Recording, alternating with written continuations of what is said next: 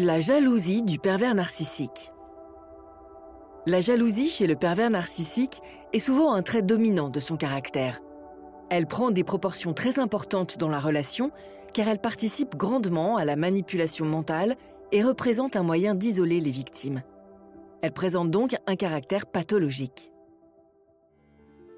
Cette réflexion est tirée d'un article du site internet www.pervers-narcissique.com dirigé par Pascal Couder, psychanalyste et psychologue clinicien, co-auteur de l'ouvrage de référence La manipulation affective dans le couple, faire face à un pervers narcissique.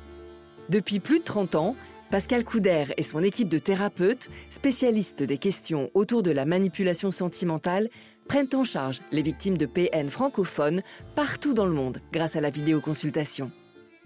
Rendez-vous sur pervers-narcissique.com pour accéder gratuitement à une multitude de ressources précieuses.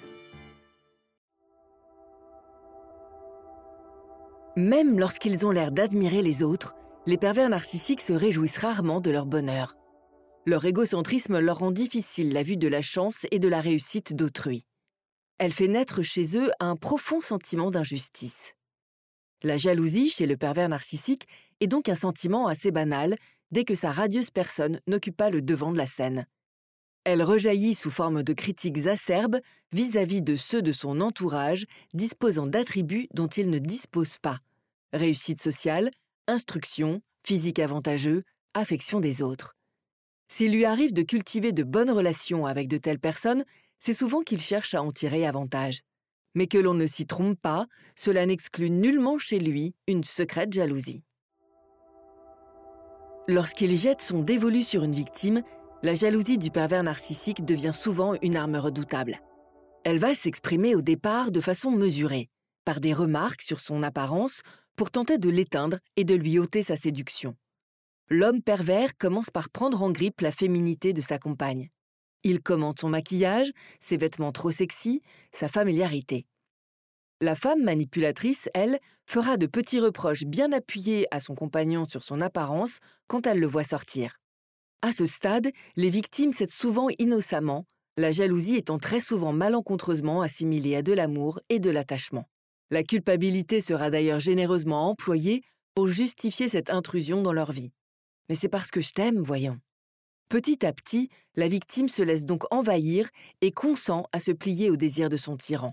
Et c'est là une belle erreur, car il va ensuite amplifier le harcèlement pour envahir complètement son espace personnel. La jalousie d'un pervers narcissique le pousse ensuite à revendiquer une exclusivité totale sur l'autre. D'où la nécessité de se débarrasser de l'entourage de ses victimes.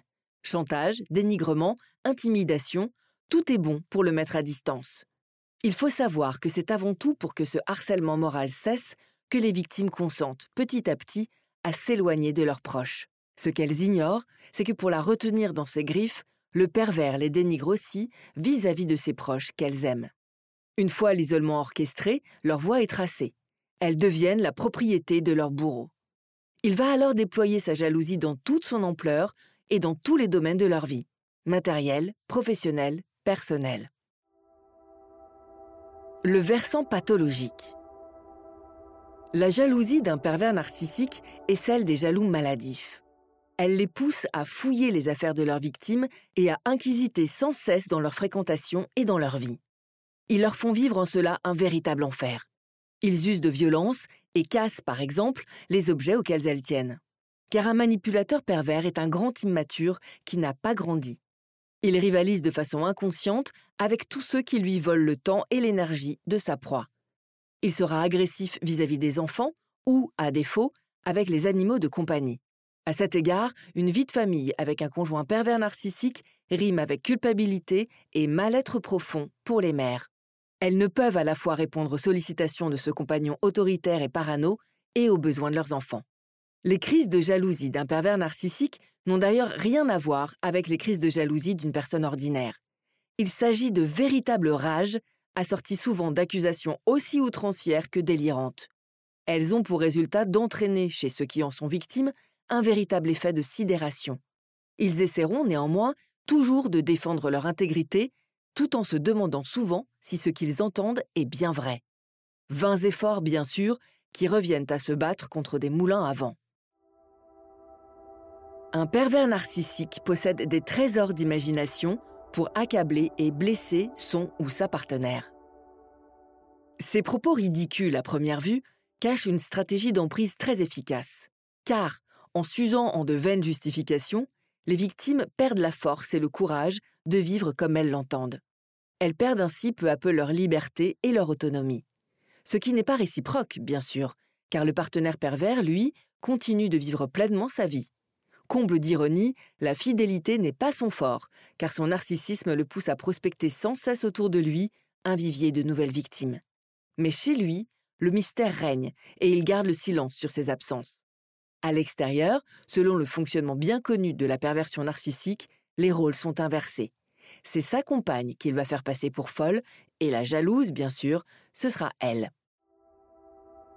Les enjeux de la jalousie. Si le pervers narcissique est un grand jaloux, c'est que le trouble narcissique dont il est atteint lui ôte toute estime de soi authentique. Mais il n'est pas uniquement possessif, il a besoin aussi d'être destructeur. Là où d'autres jaloux étouffent leur partenaire, lui a besoin de la faire souffrir. La jalousie d'un pervers narcissique ramène à la question du pouvoir chez ce type de personnalité.